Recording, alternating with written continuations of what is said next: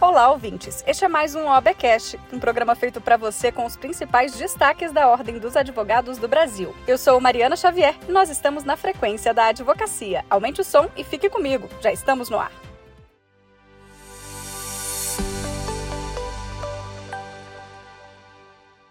Eu começo o programa de hoje com a realização do Conselho Pleno que homenageou o jurista, professor, advogado e magistrado Sepúlveda Pertence com a medalha Raimundo Faoro.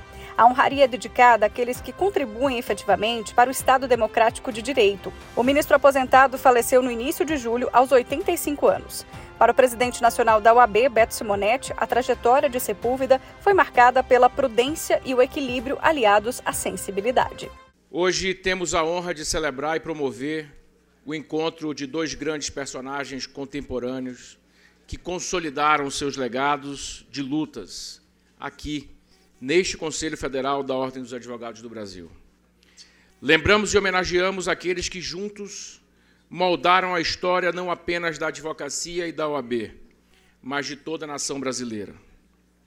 Sepúlveda pertence a quem homenageamos hoje e Raimundo Faoro, cujo nome batiza a maior condecoração da OAB.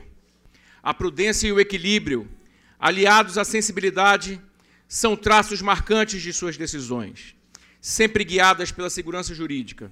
Até os dias de hoje, ecoam na jurisprudência nacional. Importante dizer, colegas, que a magistratura não ofuscou a alma de advogado do doutor Sepúlveda Pertence. Pelo contrário, coroou sua essência humanista e constitucionalista em tudo que fez. Sua trajetória enriqueceu a atuação institucional da Ordem. Em 62 anos dedicados à justiça brasileira, seu espólio imaterial é, portanto, universal. A medalha foi entregue ao filho do homenageado, o advogado Evandro Pertence. Acompanhe. A medalha que ele recebe hoje e que, por circunstância, significará a sua despedida dessa casa, da advocacia e da vida, não poderia estar nominada menor, melhor nominado, Raimundo Fauro. Seu presidente, quando conselheiro desta casa, ombreou com ele a luta e resistência democrática e pela consolidação do Estado Democrático de Direito, marca indelével do meu pai. Vossas Excelências tenham certeza, papai, Fauro, Vitor Nunes, Evandro Lins e Silva, Hélio Saboia e tantos outros, referidos ou não nesse discurso, mas que viveram com eles aqueles tempos sombrios, estão agora comemorando, ainda que em outro plano. Muito obrigado a esse conselho, aos amigos, funcionários e advogados que o permitem funcionar. Seja pelo patrono, seja pela distinção conferida pela medalha, melhor homenageado, menor homenagem não haveria para distinguir a vida do advogado José Paulo Sepúlveda Pertence. Abro para fechar uma referência ao discurso do nosso presidente, Beto Simonetti, para dizer que meu pai sempre foi advogado. A única coisa que ele fez é, quando se tornou ministro do Supremo Tribunal Federal foi trocar de cliente. Passou a ser a Constituição Federal. O Conselho Pleno da OAB Nacional decidiu por unanimidade apresentar uma proposta de projeto de lei ao Congresso Nacional para tornar indispensável a presença do advogado nos processos que tramitam perante os juizados especiais federais. É o que destaca a conselheira federal Ana Carolina Barquete.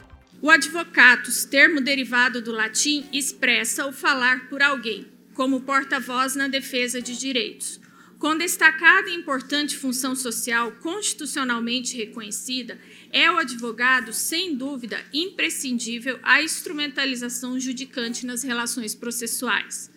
Objetivando o equilíbrio entre os atores envolvidos no processo judicial, o legislador constituinte, entendendo que nas demandas judiciais, compostas apenas com a presença das partes e do juiz, não seria suficiente. Assim, inseriu no texto constitucional o dispositivo que trata da indispensabilidade do advogado para representar a defesa da sociedade e dos legítimos interesses das partes, em juízo e fora dele, conforme o artigo 133 da CF de 88, assim determinado. O advogado é indispensável à administração da justiça, sendo inviolável por seus atos e manifestações no exercício da profissão nos limites da lei. Apesar de toda a indiscutível importância e indispensabilidade conferida a advogado, a Lei 10.259 de 2001 o excluiu em determinada situação. Exclusão essa julgada constitucional por força da DI 3168, cuja emenda segue. Com essas considerações, acato parcialmente o parecer aprovado pela Comissão de Efeitos Constitucionais, especificamente no que tange, de, no que tange a apresentação de proposta de projeto de lei visando modificar o artigo 10 da Lei 10.259 para tornar indispensável a presença do advogado nos processos que tramitam perante os juizados especiais federais sugerindo desde já o encaminhamento do feito à Comissão Nacional de Legislação para o estudo de viabilidade da norma. Visando a regulamentação da atuação da OAB Nacional e das 27 seccionais perante os Conselhos Nacionais de Justiça, da Justiça Federal, da Justiça do Trabalho e do Ministério Público, o Conselho Pleno aprovou o provimento para racionalizar e padronizar as ações da entidade. Quem explica melhor é o conselheiro federal da OAB, Ulisses Rabaneda. A competência para atuação no CNJ, no CNMP e no Conselho da Justiça Federal em situações que abranjam interesses de mais de uma seccional, ordinariamente é do Conselho Federal.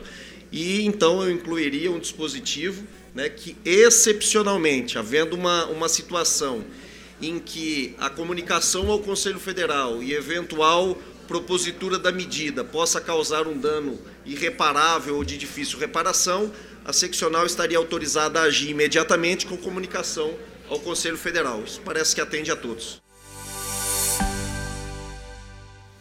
O Pleno aprovou também, por unanimidade, a criação de um grupo de trabalho para que a presença do advogado seja indispensável no âmbito dos Centros Judiciários de Solução de Conflitos e Cidadania. É o que ressalta o presidente da OAB Nacional, Beto Simonetti. De fato, o tema é um tema que pulsa, porque fala diretamente da atuação da advocacia nos sejusques, Brasil afora. É um campo ah, bastante explorado pela advocacia, não só como forma, obviamente, de exercer a profissão, mas de assegurar ao jurisdicionado o melhor direito e a melhor solução. Então, fica o encaminhamento, nós havíamos como, é, tomado como sugestão, frente à urgência do tema, a, a criação de um grupo de trabalho muito breve, com prazo de, de de estudos para, para, para que nós possamos definir a nossa atuação, de 10 dias no máximo, 10 a 15 dias no máximo, para que nós possamos agir não somente no Supremo ou no CNJ, mas principalmente perante o Congresso.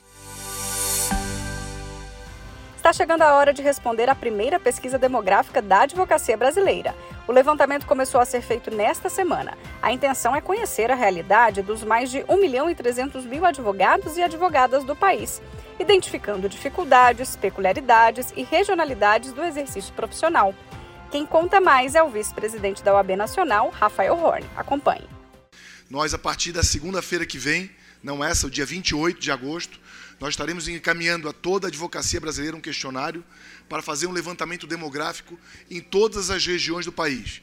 Quanto mais informações, mais respostas nós obtivermos desse questionário, mais informações e mais fidedigno será o estudo.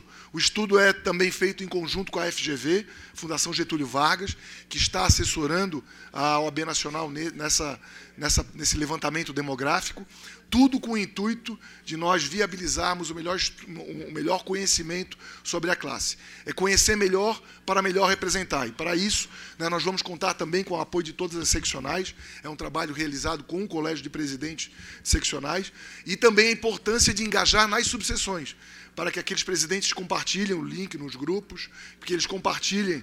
É, dentro da, da, das suas redes de advocacia, e com isso nós teremos um maior engajamento.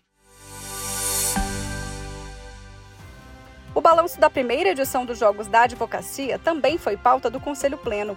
A competição foi realizada em julho deste ano em Goiânia, como destaca o coordenador da CONCAD, Eduardo Shoa. Nós recebemos em Goiânia mais de 2.500 advogados e advogadas e realizamos é, a, o atendimento desses atletas em, oito pontos, em nove pontos de atendimento.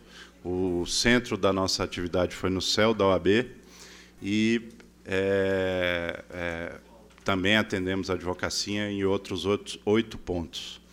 É, a atividade foi absolutamente bem sucedida, os atletas experimentaram um ambiente de muito respeito, muito congraçamento e desenvolveram é, os esportes de, com segurança e alegria, como tem que ser. É, deixamos de legado para a advocacia goiana uma corrida da advocacia, que até então não era realizada, e foi o fechamento das, dos nossos Jogos Nacionais, e já, já está no calendário anual dos próximos anos da OAB Goiás e, e da Caixa de Goiás. É, deixamos também, através da iniciativa da OAB Goiás, é, uma importante obra de revitalização do clube, que é um equipamento belíssimo e, e bem atende a advocacia goiana há muito tempo. E deixamos também, é, em nível nacional, a reafirmação do papel nas caixas na pauta esportiva.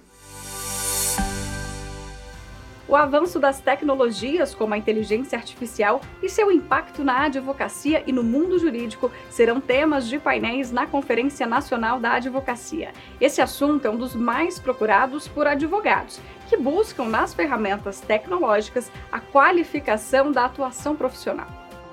Vem aí o maior evento jurídico do mundo, agora em Minas Gerais berço de lutas pela liberdade, terra de história, cultura rica e povo acolhedor, e o terceiro maior contingente de advogadas e advogados do país. OAB apresenta a 24ª Conferência Nacional da Advocacia Brasileira, de 27 a 29 de novembro de 2023, no Expo Minas, em Belo Horizonte. Uma grande celebração da advocacia, do direito e justiça, com palestras, painéis, debates e muito mais. Inscrições abertas conferência.oab.org.br. O programa de hoje fica por aqui. Muito obrigada pela sua companhia. Eu te espero na próxima semana com mais uma edição do OBcast. Nosso encontro está marcado.